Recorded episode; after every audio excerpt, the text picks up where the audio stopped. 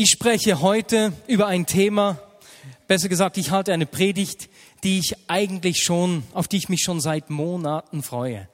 Um ganz ehrlich zu sein, bin ich schon seit etwas mehr als einem Jahr richtig hibbelig, dass ich mal über das Thema des heutigen Gottesdienstes sprechen kann. Aber bevor ich euch verrate, worum es geht, möchte ich noch so äh, einen kleinen Rahmen setzen. Im Leben eines Christen gibt es ja oftmals so diese Spannungen, die, die schwer äh, zu tragen sind oder mit denen wir uns manchmal schwer tun. Eine dieser Spannungen ist, wo geht es um mein Handeln, um mein Tun, um meinen Gehorsam, wo eine Aktion von mir gefordert ist? Und wo geht es darum, dass ich einfach lerne loszulassen, zu vertrauen und Gott Raum zu lassen?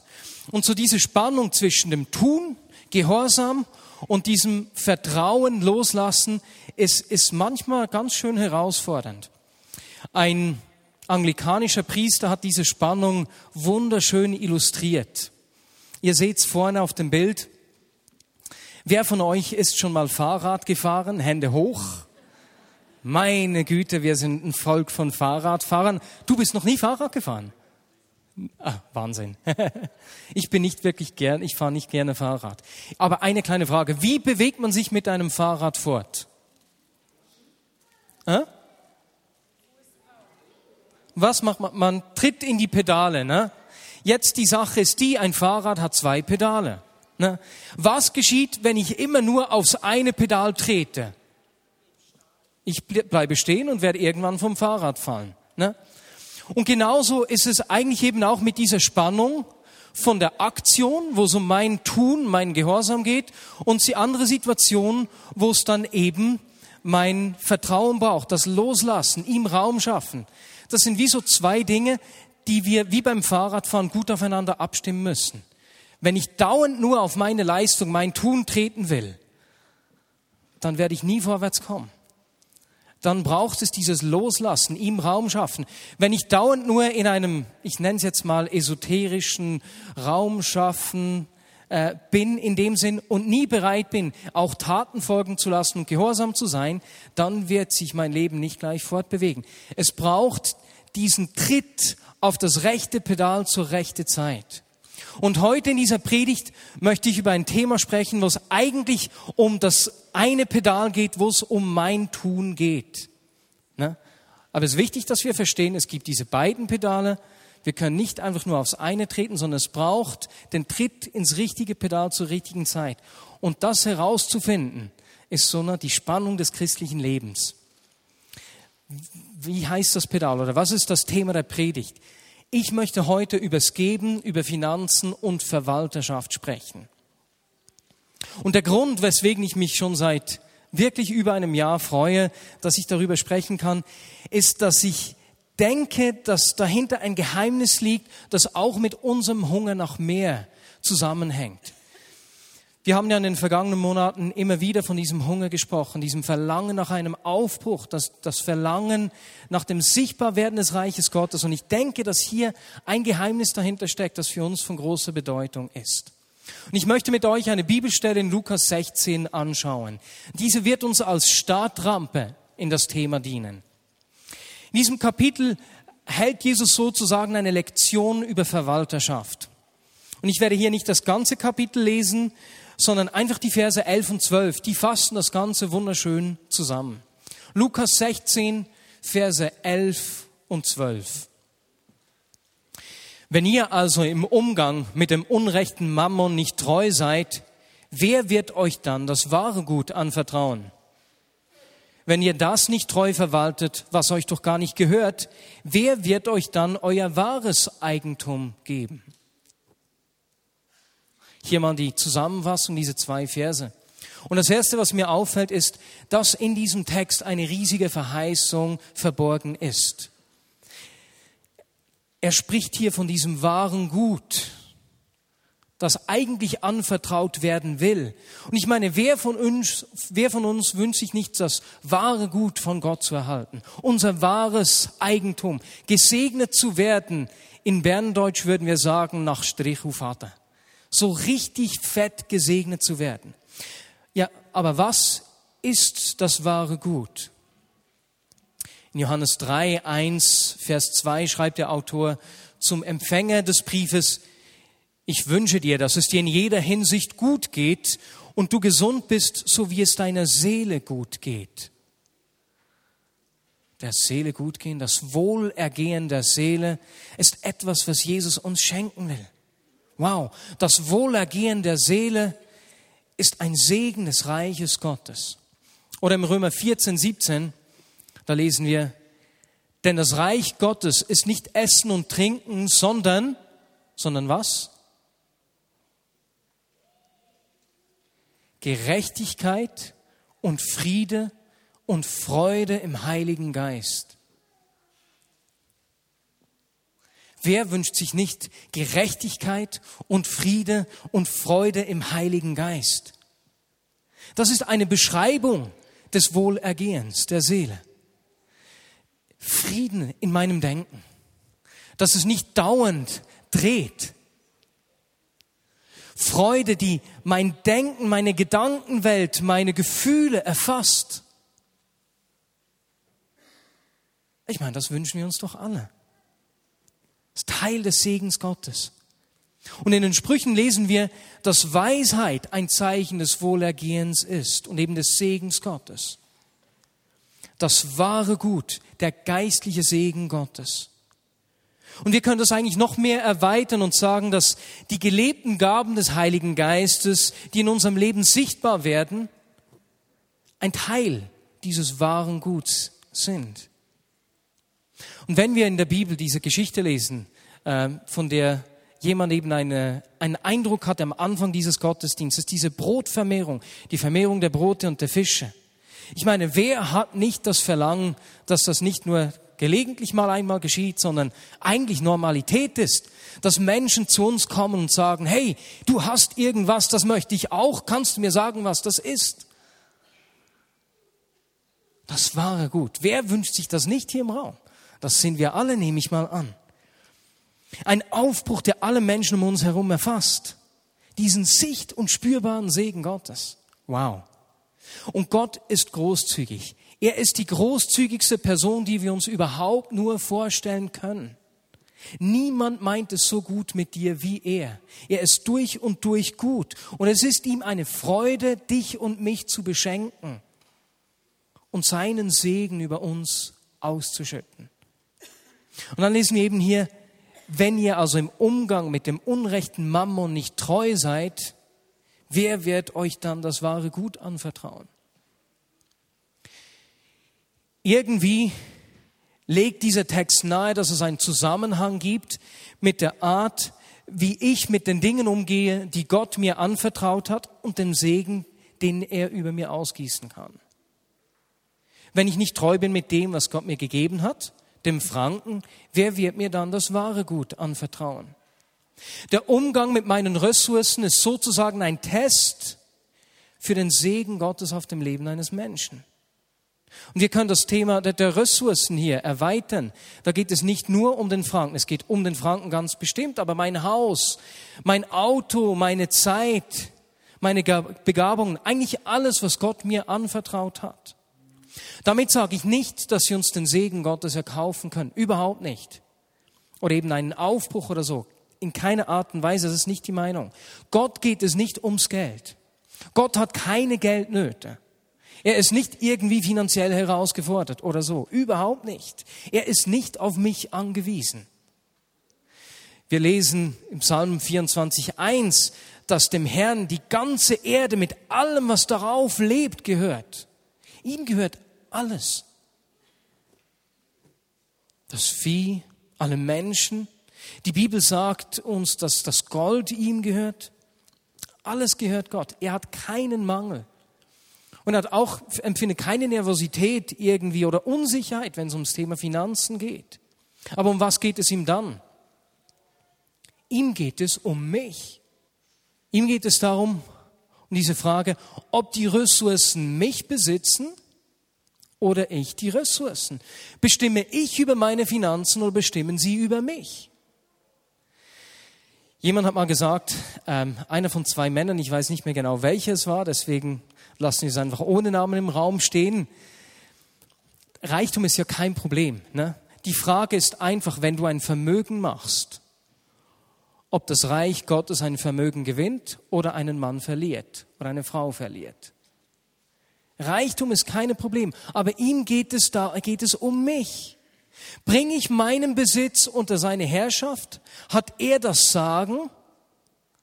Denn dort, wo er das Sagen hat, gibt es allerhand Segen, den wir unbedingt brauchen, wenn wir uns nach einem Aufbruch, nach einer Erweckung ausstrecken. Es gibt Dinge bei ihm, die ich unbedingt haben will. Und Gott sehnt sich noch viel mehr uns zu segnen, als wir uns nach dem Segen selbst ausstrecken. Und deswegen hat er uns eine Tür zu diesem Segen gezeigt. Und diese Tür zum Segen heißt Gehorsam.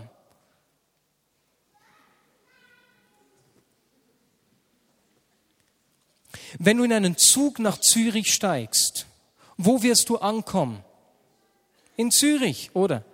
Dass du in Zürich aussteigen kannst, ist nicht eine Belohnung irgendwie, sondern es ist die logische Konsequenz davon, in welchen Zug du eingestiegen bist.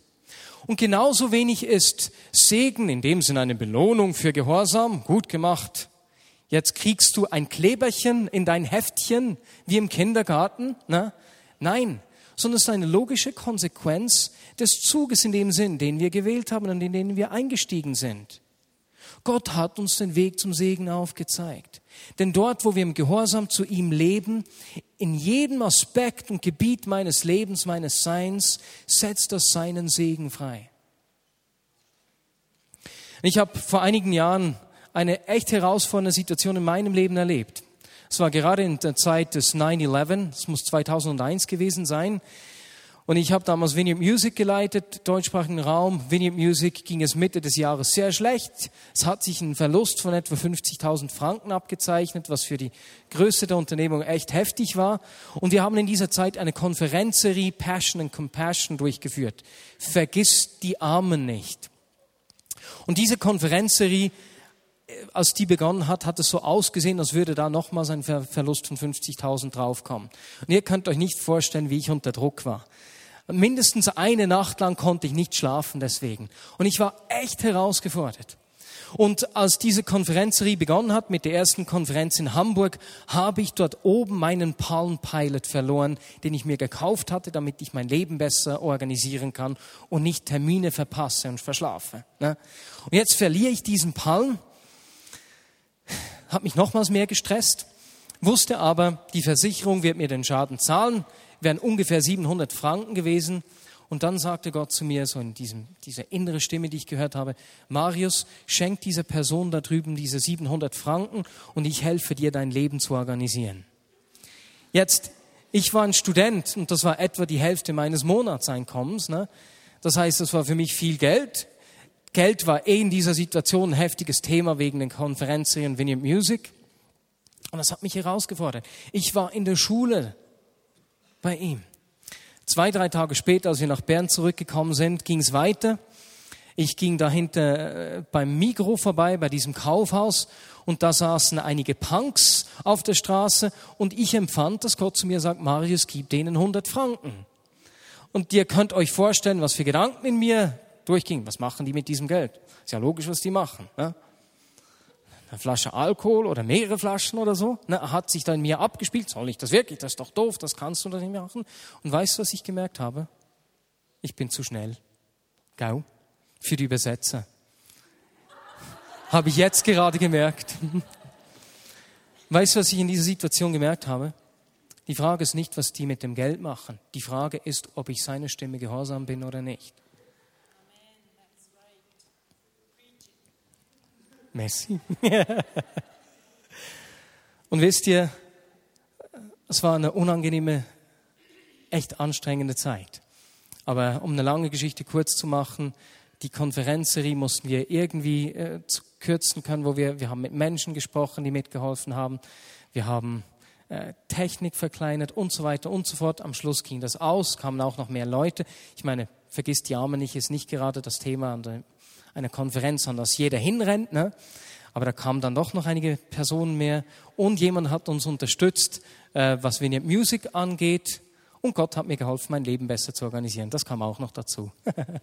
War cool. Aber das war herausfordernd. Und ich habe gemerkt, von mir war in erster Linie Gehorsam gefordert. Und wenn wir jetzt wieder zu Lukas 16 zurückgehen und zum zweiten Vers gehen, dem Vers 12, sehen wir, dass dieser Vers eigentlich im Prinzip das Gleiche aussagt.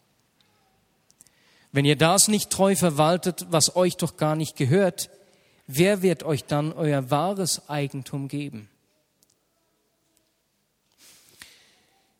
Die Bibel sagt uns, dass wir erlöst worden sind. Wir sind für einen Preis erkauft worden. Ich bin erkauft worden. Und deswegen gehöre ich und alles, was in meinem Besitz ist, nicht mehr mir selbst, sondern ich gehöre Jesus. Ich gehöre dem, der mich erkauft hat. Römer 6, 16 sagt uns, wenn ihr euch jemandem unterstellt und bereit seid, ihm zu gehorchen, seid ihr damit seine Sklaven. Ihr seid die Sklaven dessen, dem ihr gehorcht. Jeder von uns war ein Sklave der Sünde. Aber da, wo wir begonnen haben, unser Leben mit Jesus zu leben, wo wir ihm äh, das Recht, wie soll ich dem sagen, ja, da haben wir einen Herrschaftswechsel vollzogen. Etwas kompliziert, ne? Wo wir ein Leben mit Jesus begonnen haben, haben wir einen Herrschaftswechsel vollzogen. Wir gehören nun Jesus. Mit allen Gaben, allen Fähigkeiten, die wir haben. Alles, was du besitzt, gehört ihm.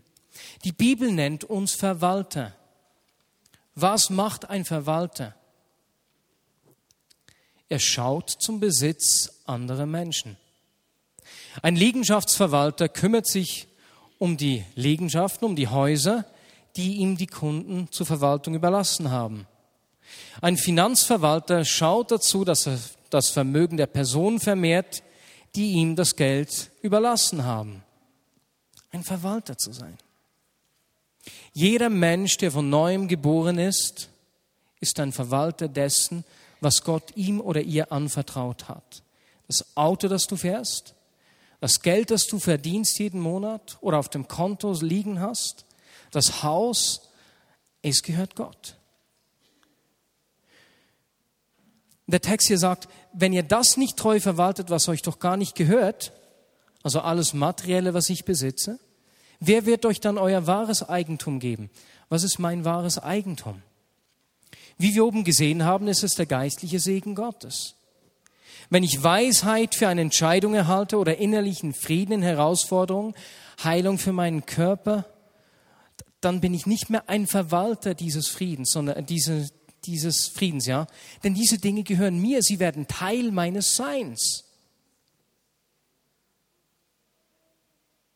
Wenn ihr das nicht treu verwaltet, was euch doch gar nicht gehört, wer wird euch dann euer wahres Eigentum geben? Ich bin unglaublich froh, dass Gott aus seiner Gnade und seiner unglaublichen Liebe uns immer wieder segnet, auch dort, wo wir ungehorsam sind. Na, da sind wir wieder beim Fahrrad. Ne? Zum Glück gibt es da dieses Pedal des Vertrauens, des ihm Raumschaffens und zu erleben, dass er uns segnet auch dort, wo wir manchmal ungehorsam sind. Aber eines weiß ich, eines kann ich sagen, es gibt keinen Menschen hier in diesem Raum, der in diesem Bereich im Umgang mit unserem Besitz ungehorsam ist und der die Fülle dessen erlebt oder in der Fülle dessen lebt, dass Gott für ihn oder sie bereithält. Leute, da gibt es mehr. Zum Glück weiß Gott uns auch zu segnen, wenn wir ungehorsam sind. Aber Leute, da gibt es mehr. Und er hat wie eine Tür in dem Sinne aufgezeigt, die uns diesen Segen aufschließt. Und diese Tür, die uns Zugang zum Segen Gottes und zu einer neuen Begegnung mit ihm gibt, ist der Gehorsam. Und deswegen ermutigen mich solche Aussagen. Deswegen, wenn ich eine Verantwortung wie diese aus der Bibel sehe, die mir da entgegenkommt, setzt es mich nicht gleich erst unter Druck, sondern ich sehe, hey, da hat eine Verheißung, ein Versprechen hinterlassen für einen Segen, den er uns unbedingt geben will. Und wie gesagt, diesen Segen kann ich nicht kaufen. Das ist nicht die Meinung oder die Aussage dieser Predigt. Aber ich bringe meinen Besitz unter seine Herrschaft. Denn dort, wo er das Sagen hat, gibt es viele Dinge, die ich in meinem Leben unbedingt haben will. und unbedingt brauchen, gerade auch wenn wir uns nach einem Aufbruch ausstrecken. Ich möchte eine zweite Bibelstelle anschauen mit euch. Das ist Malachi 3, wohl die bekannteste äh, Aussage der Bibel zum Zehnten. Es ist eine wunderschöne, ermahnende Prophetie, eigentlich das ganze Buch von Malachi. Eine, eine ermahnende Prophetie, Gott unser Bestes zu geben. Und ich lese hier die Verse 6 bis 10 vor. Denn ich bin der Herr und ich habe mich nicht geändert. Im Alten oder Neuen Testament, ich ändere mich nicht. Und ihr, ihr Nachkommen Jakobs, seid noch immer Jakobs Nachkommen. Wie eure Väter habt ihr meine Gebote nicht gehalten und ihnen nicht gehorcht. Kehrt um zu mir, dann werde ich mich auch euch zuwenden, spricht der allmächtige Herr. Doch ihr fragt, warum sollen wir umkehren? Darf ein Mensch Gott betrügen? Ihr habt mich betrogen. Und dann fragt ihr noch, womit sollen wir dich betrogen haben? Mit dem Zehnten und den Abgaben. Ihr seid verflucht, denn das ganze Volk hat mich betrogen. Bringt den kompletten zehnten Teil eurer Ernte ins Vorratshaus, damit es in meinem Tempel genügend Nahrung gibt. Stellt mich doch damit auf die Probe, spricht der allmächtige Herr, ob ich nicht die Fenster des Himmels für euch öffnen und euch mit unzähligen Segnungen überschütten werde. Schon wieder so eine Verheißung. Ist jemand hier, der von Gott schon so gesegnet worden ist, dass er sagt, Gott, ich kann nicht mehr. Hör auf, deinen Segen auszugießen. Es ist zu viel. Stopp, stopp. Gibt es jemanden? Gut, möchtest du die Predigt weiterhalten? Komm. Wir wünschen uns doch diesen Segen, der wir heißen. Es ist ja Wahnsinn. Es ist echt cool. Und in diesem Text ist es spannend zu sehen, dass Gott keine Mühe hat, klare Worte zu verwenden. Er hat nicht Angst, uns auf den Schlips zu treten oder dass es irgendwie falsch ankommen könnte bei uns. Ist dir das schon mal aufgefallen? Ihr habt mich bestohlen. Wenn jemand aus der Vignette Bern eine Bank überfallen würde oder irgendwie sonst jemanden Portemonnaie klauen würde oder so, was würden wir machen? Ja, wir würden die Dinge in Ordnung bringen. Wir würden der Person sagen, dass sie sich stellen muss, den geklauten Betrag zurückgeben und die, die Konsequenzen tragen muss, oder? Und wie ist es beim Zehnten? Nein, ja. Da ist es die Entscheidung des Einzelnen. Ne? Nein. Der Vater hat eine Entscheidung gefällt. Du kannst mich bestehlen oder du tust, was ich dir sage. Der Text sagt, ihr habt mich betrogen, denn ihr habt den Zehnten nicht ins Vorratshaus gebracht. Ich kann nicht auf das ganze Buch Malachi eingehen. Aber der Prophet hier spricht davon, dass die Priester Gott nicht das Beste gebracht haben, sondern sie haben ihm lahme und kranke Tiere geopfert. Und Gott macht es uns eigentlich ganz leicht, ihm nachzufolgen. Es ist nicht kompliziert, es ist ganz einfach. Er sagt nämlich einfach, gib mir dein Erstes und gib mir dein Bestes. Es ist ganz einfach. Jesus nachzufolgen, bring mir das Beste, was du hast, bring mir das Erste, was du hast. Ich will an erster Stelle stehen. Bringt den kompletten zehnten Teil, nicht zwei Prozent oder fünf Prozent. Stellt mich auf die Probe. Und das ist der einzige Ort in der Schrift, wo er uns sagt, dass wir ihn auf die Probe stellen dürfen. Überall sonst heißt es, versucht Gott den Herrn nicht. Aber hier gibt er uns das Recht, ihn herauszufordern. Beim Zehnten und den zusätzlichen Gaben. Jetzt, der Zehnte ist nicht ein Geschenk. Was machen wir mit dem Zehnten? Wir sind ja so gerne in Kontrolle, wie ich da bei dem Geld, das ich diesen Punks geben sollte. Eigentlich wollte ich wissen, was die damit machen und wollte es ihnen nur geben, wenn sie es dann auch gut einsetzen. Ne? Wir sind gerne in Kontrolle. Wie gehen wir mit dem Zehnten um? Kann ich den, kann ich wählen, wen ich ihm gebe? Kann ich damit beispielsweise die Armen speisen? Oder ihn an irgendwelche karitativen Organisationen geben oder befreundete Missionare oder so? 3. Mose 27, 30, da lesen wir, ein Zehntel aller Erträge des Landes gehört Gott und ist ihm heilig. Was heißt das für uns? Ich kann über die Dinge entscheiden, die mir gehören. Dinge, die nicht mir gehören, darüber kann ich dich bestimmen. Der Zehnte ist Gott gewidmet. Er gehört ihm. Nicht ich bestimme, was damit geschieht. Und in Malachi werden wir daran erinnert, dass der zehnte Teil ins Vorratshaus gehört, damit es im Tempel genügend Nahrung gibt. Das ist der Ort, der Tempel, das Vorratshaus im Tempel, der Ort, wo das Volk Gottes zusammenkommt und der Dienst an der ganzen Gesellschaft Hand und Fuß erhält, um das Leben der Menschen zu berühren und zu verändern. Und das ist die Aufgabe der lokalen Gemeinde. Über den Zehnten kann nicht ich verfügen. Über die Gaben kann ich, weil die gehören mir. K und ich entscheiden uns, wem wir diese Gaben geben, über den Zehnten hinweg. Das sind Privatpersonen, die wir unterstützen wollen. Manchmal, äh, man könnte sie der Krebshilfe geben, einem befreundeten Missionar. Wir, wir geben am Sonntag in die Sonntagskollekte. Das sind Dinge, die uns gehören und über die wir verfügen können. Aber der Zehnte ist dem Vorratshaus im Tempel zugedacht und muss dort abgegeben werden.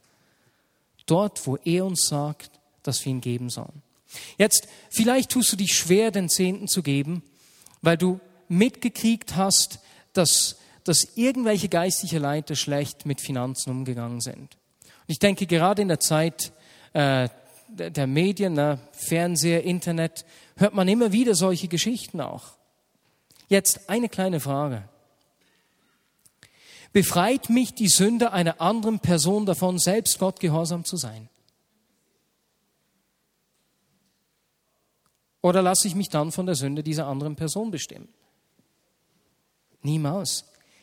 Ich bin für mein Verhalten und für mein Gehorsam und meine Treue verantwortlich. Ich bin dafür verantwortlich, dass Jesus das Sagen in meinem Leben hat. Andere Personen tun sich schwer mit diesem Gedanken des Zehnten, weil sie sagen, dass er doch aus dem Alten Testament, aus dem Gesetz kommt. Und wir doch jetzt unter der Gnade leben würden. Und damit sagen sie nicht explizit, aber implizit, ja, unter dem Gesetz mussten wir etwas Schweres tun, unter der Gnade können wir tun und lassen, was wir wollen. Das ist ja auch nicht der Gedanke des Neuen Testaments. Ne? Und wenn wir mal schauen, dann sehen wir, dass Abraham den Zehnten gegeben hat, längst bevor das Gesetz überhaupt gegeben wurde, 400 Jahre zuvor.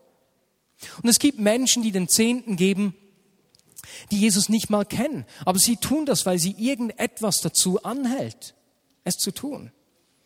Habt ihr gewusst, dass John Lennon und Yoko Ono den Zehnten gezahlt haben? Erstaunlich, ne? Schauen wir uns mal, wie Jesus mit dem Zehnten umgegangen ist. Matthäus 23, 23 sagt er zu den Schriftgelehrten, ihr Heuchler, ihr gebt den zehnten Teil von Minze, Dill und Kümmel und lasst dabei die viel wichtigeren Forderungen des Gesetzes außer Acht. Gerechtigkeit, Barmherzigkeit und Treue. Diese Forderungen solltet ihr erfüllen und das andere nicht lassen. Tu das eine, aber nicht auf Kosten des anderen. Der Zehnte, ich gebe Gott, was ihm gehört und kümmere mich gleichzeitig um Menschen. Wiederum haben wir Zehnten und Gaben nebeneinander.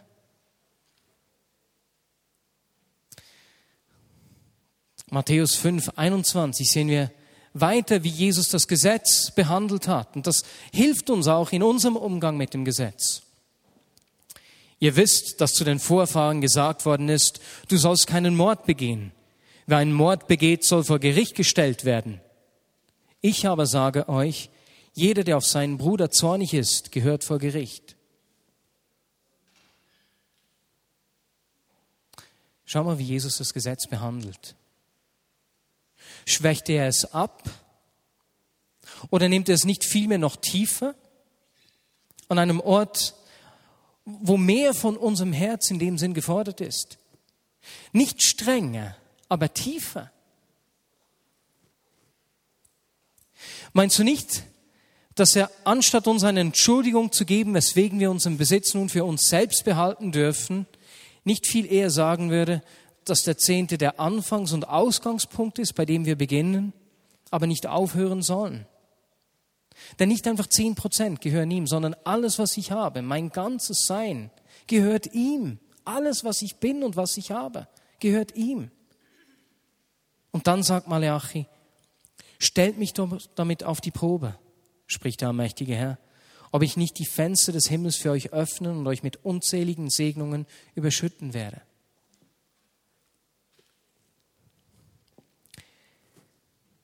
Der Grund, weswegen mir dieses Thema so wichtig ist, ist, dass Gott uns hier nicht, nicht manipuliert oder etwas aus uns rausdrücken will, überhaupt nicht, sondern er gibt uns eine Tür. Er zeigt uns eine Tür zu Segnungen, die wir brauchen. Wir sind eine Gemeinschaft von Menschen, die sich ausstrecken nach, einer, nach einem Aufbruch, nach einer Erneuerung, einer Erweckung. Wir wollen erleben, wie das Reich Gottes mit Kraft im Hier und Jetzt hereinbricht. Und sein Wille geschieht, wie im Himmel so auf Erden. Das wünschen wir uns. Und Gott sehnt sich so sehr danach, uns diese wahren Gaben zu geben. Die Frage ist, ob wir bereit sind, unserem Hunger auch Taten folgen zu lassen, dort wo es den Gehorsam braucht. Wir denken wieder ans Fahrrad mit den zwei Pedalen. Sind wir bereit, gehorsam zu sein und ihm das Sagen zu geben? Wie du auf diese Predigt reagierst, und damit sind wir am Ende dieser Predigt, hat nichts mit meinem Einkommen oder den Finanzen der Vignette Bern als erstes zu tun. Ich spreche nicht darüber, weil es irgendwie um die Finanzen der Vignette Bern gehen sollte, sondern weil ich diesen Hunger in mir trage und ich sehen will, wie, wie wir diesen ganzen Segen, den Gott gibt, umarmen können. Wie du mit deinen Ressourcen, die Gott dir anvertraut hast, umgehst, hat, einen Aus, hat Auswirkungen auf die Dinge, die wir miteinander erleben. Und ich für mich, ich bin entschieden, alles, was ich bin und alles, was ich habe, unter seine Herrschaft zu leben. Ihm das Sagen zu geben in jedem Bereich meines Seins. Lass uns einfach einen Augenblick ruhig sein und ich werde zum Abschluss dann noch beten. Und Jesus, ich danke dir, dass du deine Zuhörer hier nicht manipulieren wolltest, nicht irgendwie unter Druck gesetzt hast, sondern ihnen eigentlich eine Tür zum Segen gezeigt hast. Und Jesus, wenn jemand Predigt über Besitz und Verwalterschaft hören muss, sind wir Schweizer das. Das reichste Land der Welt. Jesus, lehr du uns Gehorsam. Jesus, ich wünsche mir, dass wir als Vignette Bern in diesem Thema und in anderen Themen, was darauf ankommt, unserem Hunger Taten folgen lassen, dir gehorsam sind, dir wirklich das Sagen geben. Und Jesus, ich bitte dich, dass du in dieser kommenden Woche oder in diesen kommenden Wochen einfach über dieses Thema weiter zu uns sprichst. Jesus, wir wünschen uns so sehr, diesen Segen zu erleben. Und ich weiß, dass du dich noch viel mehr sehnst, uns zu segnen, diesen Segen auszuschütten. Öffne du unsere Herzen und unsere Ohren. Amen.